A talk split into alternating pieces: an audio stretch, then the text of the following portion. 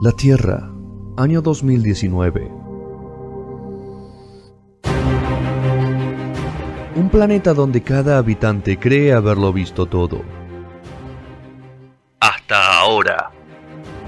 Como anticiparon los profetas y las antiguas escrituras, llega Él, nuestro elegido.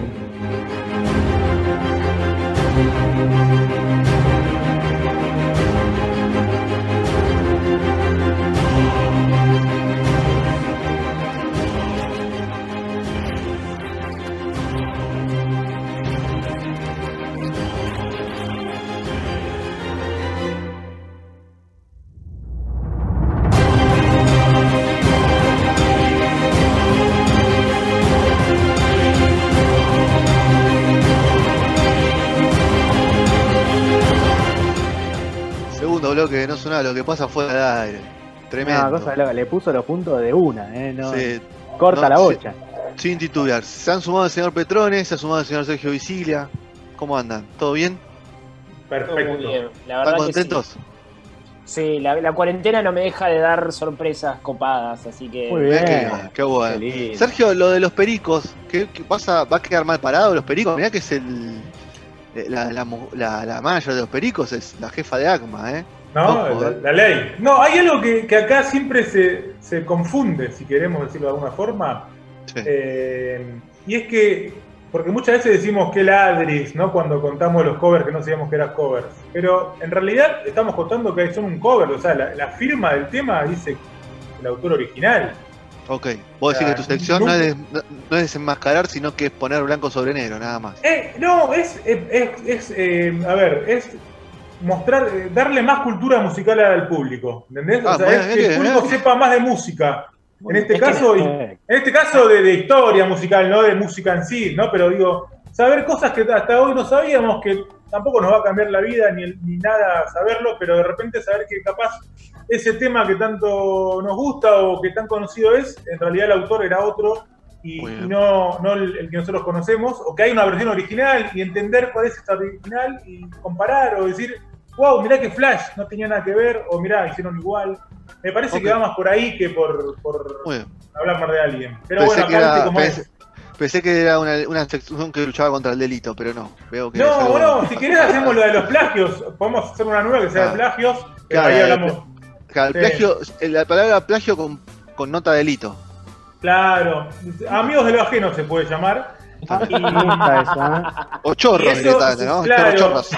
Ahí sí, en realidad lo que vamos a, podríamos hablar de, de- de temas que son iguales a otros. Claro. Eh, lo que sí trataremos de usar todo internacional y nada nacional, ¿viste? Porque eh, hay, Sí, que- sí, Ahí te, puedes hay ganar que pelearse, hay que pelearse tanto. Entonces, bueno, vamos a, a cerrar este, este entremés que nos tomamos entre la sección de, de, de Perdón, Rodri. Rodri. Rodri, lo traje de nuevo a Sergio, esperemos que no te la boicotee la sección. Como el otro día. El otro día Como el fue otro terrible. día, como el otro Una día que te la, de tiró, loco. te la tiró del suelo, pero bueno, vamos a hablar de dos películas de Netflix. Una comedia y la otra también es comedia, no me quedó claro la No, primera. no, es un dramón, es un drama Uf. musical, podríamos decir, muy bien. pero de- con unas características muy interesantes. ¿Qué- ¿Por qué quieren arrancar el drama? El drama, el drama, así después le Empezamos quedamos con, arriba. con lo malo, sí. Y levanta, bueno. No, no es malo, no, acá no es nada malo. Bueno, vamos a hablar de la película que se llama Nadie sabe que estoy aquí, una película chilena que fue, le fue muy bien en el Festival de Tribeca ahí en, en New York y mm, se estrenó la semana pasada en Netflix con, como dije en el primer bloque, Jorge García, Harley de Lost como protagonista. Ustedes dicen, ¿cómo puede ser que Harley de Lost sea protagonista de una película chilena? Misterios de la vida pero eh, es muy interesante lo que le voy a contar porque él no habla castellano. O sea que estaba muy limitado respecto a lo que podía demostrar en una película que está totalmente hablada en castellano. O sea, el Bueno, latino tiene solo el nombre. Exactamente, exactamente, porque realmente no se lo nota muy limitado, pero con una excusa perfecta, podríamos decir, en este esta peli. O sea, está todo más que bien justificado. Eh, les quiero contar, esta película es, muy linda, es muy linda el- el- lo que es la, la música, las actuaciones, la cinematografía, eh, los planos. Es realmente una película que te entra por los ojos y luego también te entra por el oído, porque eh, hay todo un leitmotiv, podríamos decir, que es la música en esta peli, que eh, además hay un tema que se repite, podríamos decir, varias oportunidades durante toda la película y que te va a quedar grabado en la memoria, que es básicamente el nombre de la película, el nombre del tema. Nadie sabe que estoy aquí o Nobody Knows. eh, ¿no, ¿Cómo es? No me acuerdo ahora cómo es que estoy aquí. Eh, la cuestión es que, ¿de qué trata la película? Eh, de un hombre, no- Nobody Knows I Am Here, sería, perdón, ahora lo dije bien. Eh, ¿De qué trata la película? Harley, o sea, el personaje Jorge García en Los, aquí se llama Memo, así lo conocemos, un sobrenombre podríamos decir bastante chileno, donde él está, ya es grande, y está viviendo en el sur de Chile, bien, bien al sur, digamos, podríamos decir la, la Patagonia. eh, Territorio choreado, digamos. ¿Cómo? Territorio choreado, por Va ahí. va por tu, va por tu cuenta eso. Eso va por tu cuenta.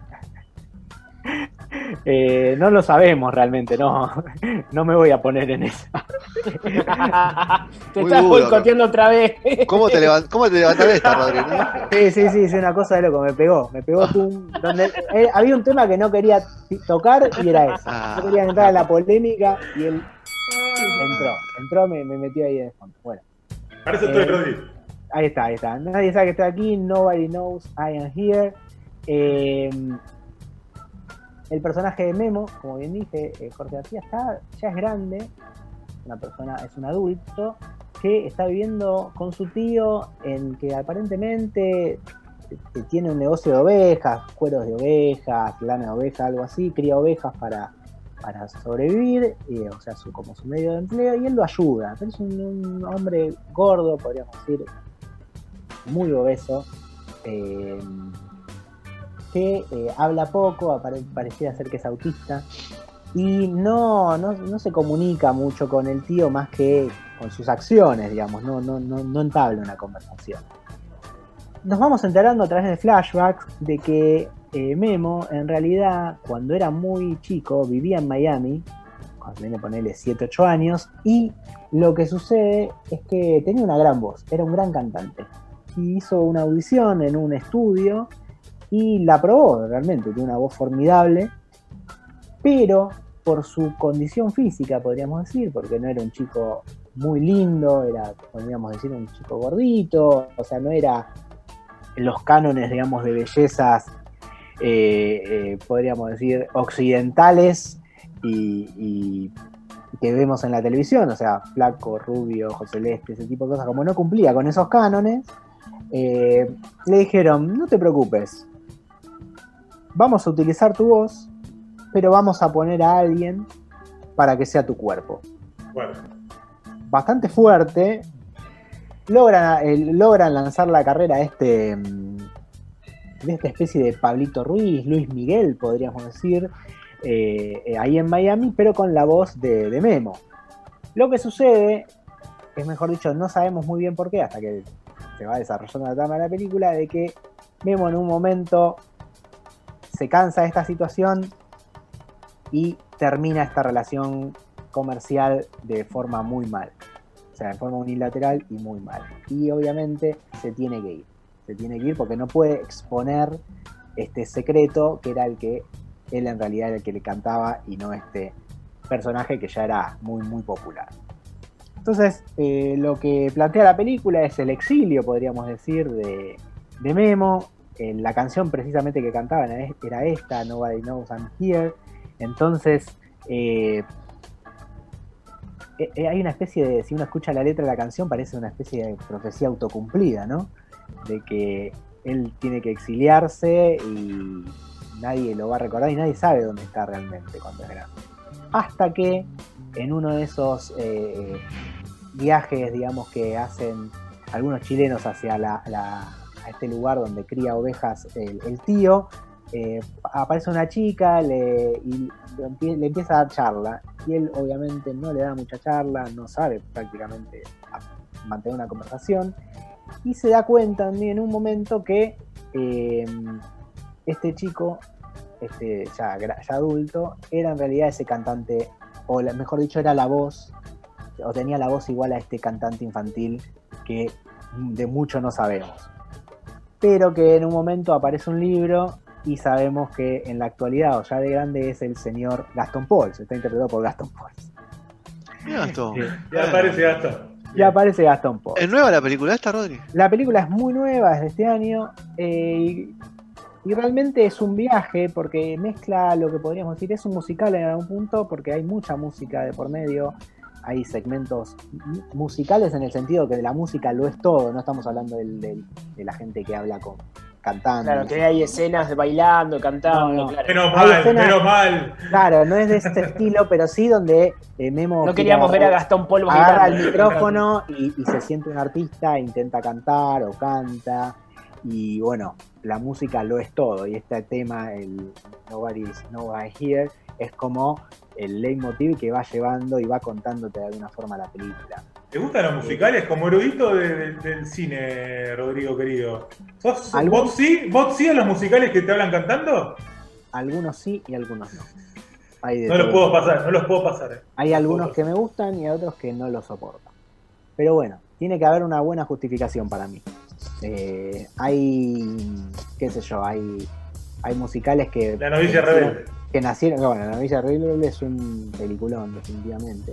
Eh, hay otros musicales que fueron de- del, del teatro directamente y pasaron al cine y se convirtieron en clásicos, como The, Rocky Horror Show. Entonces, hay, hay matices. Qué sé yo, me decís La La Land, a mí La La Land no me gusta en sí mismo, no, no, me, no me cierra. Hay otras películas que sí, que, que siendo un musical así hecho y derecho me, me cierran muy bien, y hay otros que no. Cuestiones de gustos.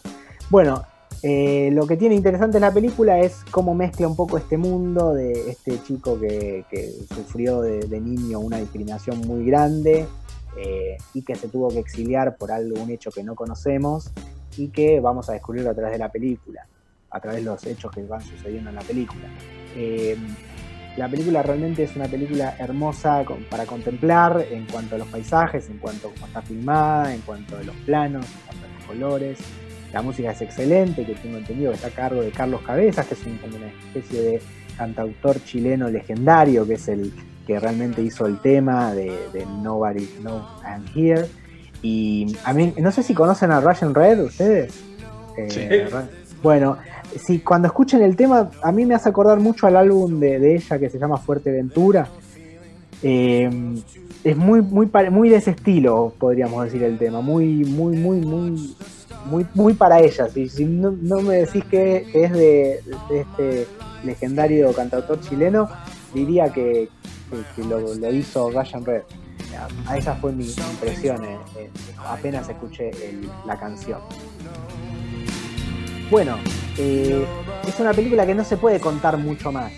Hay que verla, que mezcla un poco también la, la- la cuestión fantástica en algún punto, o el realismo mágico, para tratar de sobrellevar todos estos pesares que tiene nuestro protagonista.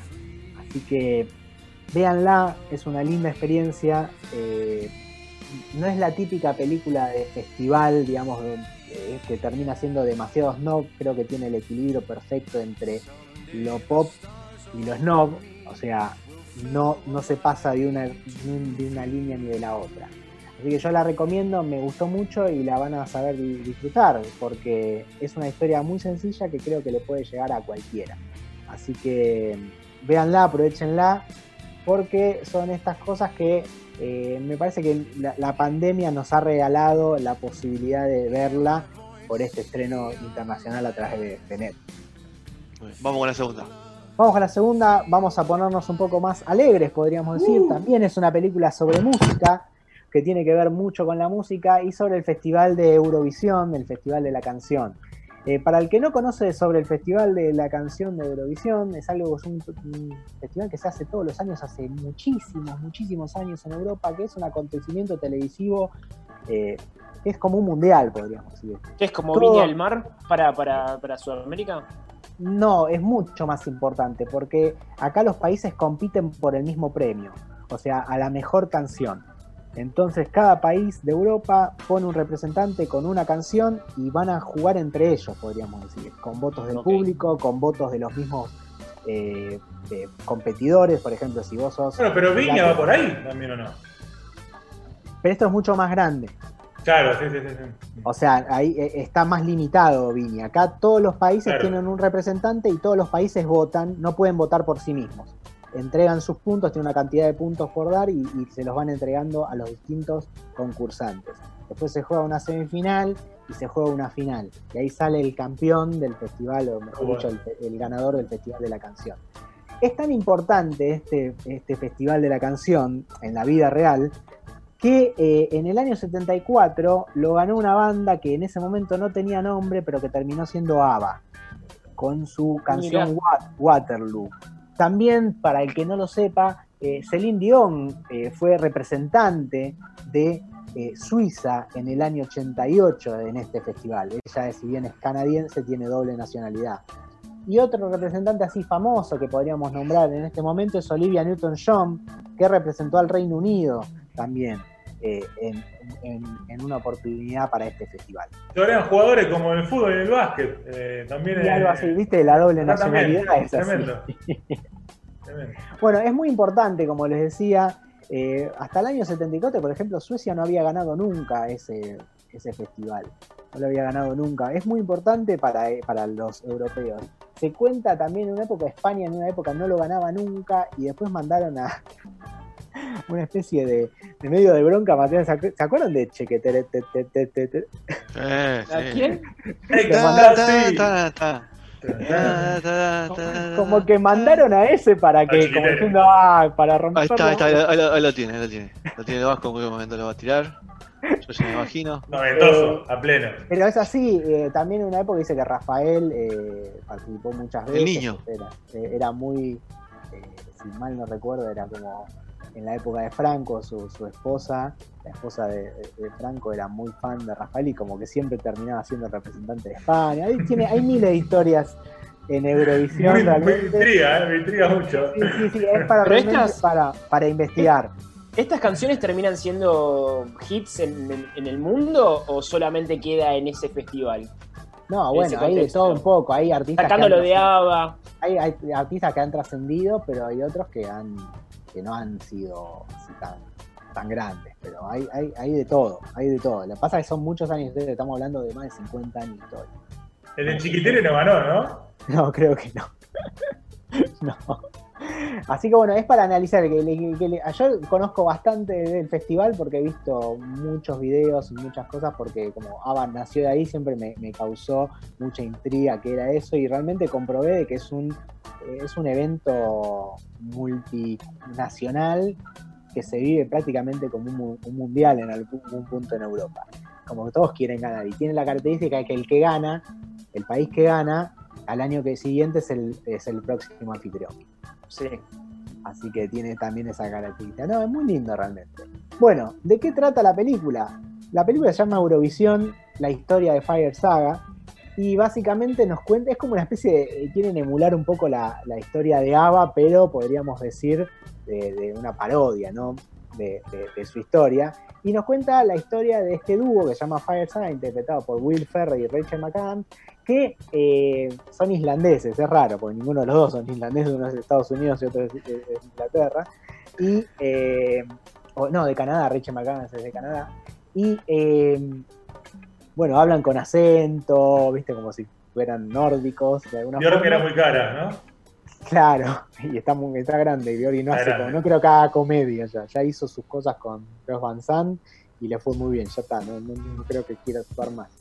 Eh, lo que sucede es que, bueno, es como, imagínate, tenés, sos más o menos, tenés 40 años y tu sueño sigue siendo triunfar en la música, bueno, esta es la historia del personaje de Will Ferrell, y tiene a su, a su amiga de toda la vida, Rachel McAdams, y tocan fiestas de cumpleaños, tocan así como cosas bien chiquitas. Hay una característica, Islandia eh, es uno de los países que tiene más músicos per cápita del mundo. Es, es impresionante, son 300.000 habitantes y es creo que tiene uno de, cada tres, es, es así. Tiene muchos escritores y muchos eh, músicos. Bueno, ellos son un grupo que realmente son bastante malos. Bastante malos. Ella canta bastante bien, pero en, en línea general son bastante malos. Y de casualidad, por, porque básicamente el, el, el, podríamos decir, Islandia, el encargado de cultura de Islandia, no tiene la plata suficiente para realizar el Eurovisión, deciden mandar al peorcito que tienen para que no ganen, básicamente. Es buena táctica. No, pero todo así medio encubierto, ¿viste? Medio encubierto como para que, para que pase. Bueno, entonces nos van contando cómo ellos llegan a este festival y cómo a partir de que llegan al festival, bueno, tienen que hacerse valer. Y la verdad que le empiezan a caer, a pesar de que tienen presentaciones un poco accidentales, le empiezan a caer bien al público y logran avanzar en el torneo. No sé si ustedes recuerdan otra película de Will Ferrell que se llama eh, Patinando a la Gloria. Sí. Sí. Bueno, es algo así, digamos, este- esta parodia. Es tomar un tema que más o menos conocido por algunos o por muchos y volverlo muy pop e inventarle toda una mitología dentro. ¿Entiende? Como una historia, como un background mucho más grande y mucho más, podríamos decir, esotérico, Épico. épico, porque ustedes recuerdan, qué sé yo, eh, ahí en Deslizándose a la Gloria, que bueno, es, es- es este- estos dos patinadores que de repente los que eran legendarios, que los, los descalifican, pero no había una regla que decía que podían participar como pareja, y son la primera pareja de hombres que van a participar en un torneo de patinaje. Bueno, y como que se, de alguna forma se meten en el género este, que sería el patinaje artístico, y eh, lo exprimen a tal punto a volverlo casi un, sí, una, una religión con sus propios ritos, con su propio mundo, con su historia, historia que, que no todos conocen, como volver popular algo que en realidad es un mundo para pocos. Es como hacer una especie de, podríamos decir, arqueología de la disciplina y contarte una historia mucho más fantástica de la que es. Esto es más o menos lo mismo lo que hacen con Eurovisión, podríamos decir que hay un paralelismo en estas dos películas, o que siguen más o menos esa tradición. Agarrar una disciplina y, eh, inventarle una historia mucho más fascinante de la que ya tiene, o más alocada de la que ya tiene. Otro ejemplo de este tipo de películas también la podemos poner a, eh, por ejemplo, a, a, Borat, no sé si la, la tienen, donde Sí. cuentan la historia de un país ficticio y cómo, bueno, eh, también eh, es, es- es esa clase de humor, digamos, inventar algo y exprimirlo al eh, extremo.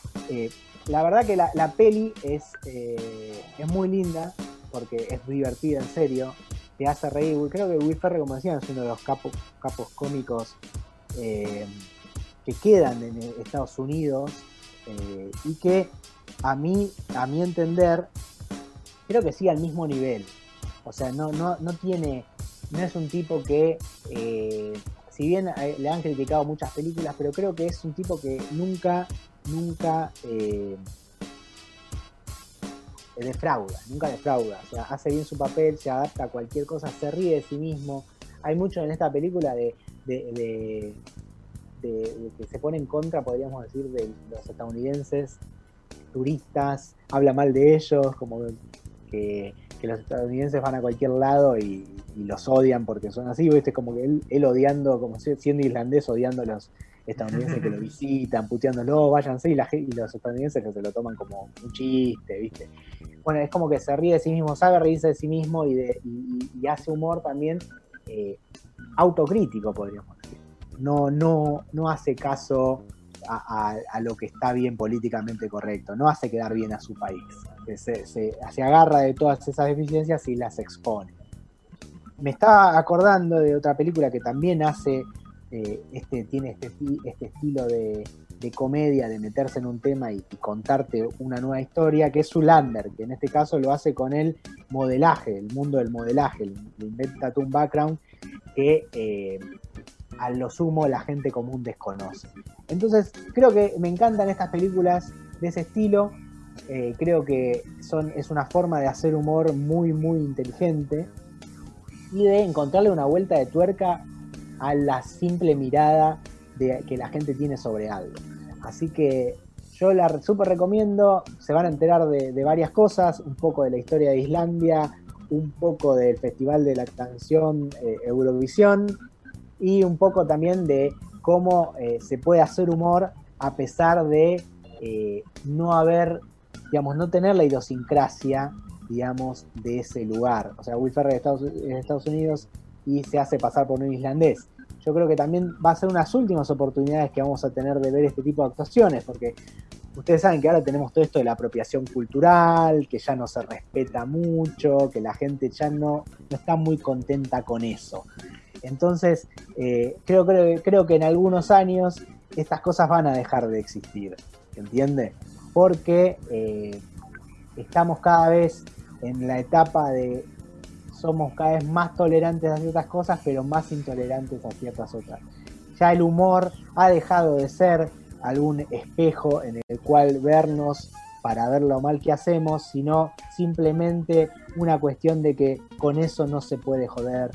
Si vos no sos negro, no puedes hacer chistes negros, no puedes interpretar un negro. Si no sos gay, no puedes hacer chistes de gay y no puedes interpretar un gay. Y acá Will Qué Ferrell- gran discusión abriste, ¿eh? Mal, tiró, tiró un favor, eh. tremendo. Pero vamos, vamos que ya estamos, estamos pasados de tiempo. Vamos, vamos a Estamos cerrarlo ya. pasados, porque- sí, estamos eso. 10 minutos abajo. Vamos. Fui- Dígame, Will Ferrell dígame. está interpretando a un islandés y no es un islandés. Yo no sé cuánto tiempo van a, vamos a poder disfrutar de ese tipo de actuaciones. Así que lo cerramos acá. Las dos recomendaciones tienen que ver con la música. Nadie sabe que estoy aquí. Y la, eh, Fire Saga, eh, perdón, Eurovisión, la historia de Fire Saga. Muy Así bien, que eh, lo pueden ver las dos en Netflix. Aprovechenla, es un estreno de fresquito. Y si pueden y les gusta, recomienden a sus amigos porque creo que la van a pasar todos bien.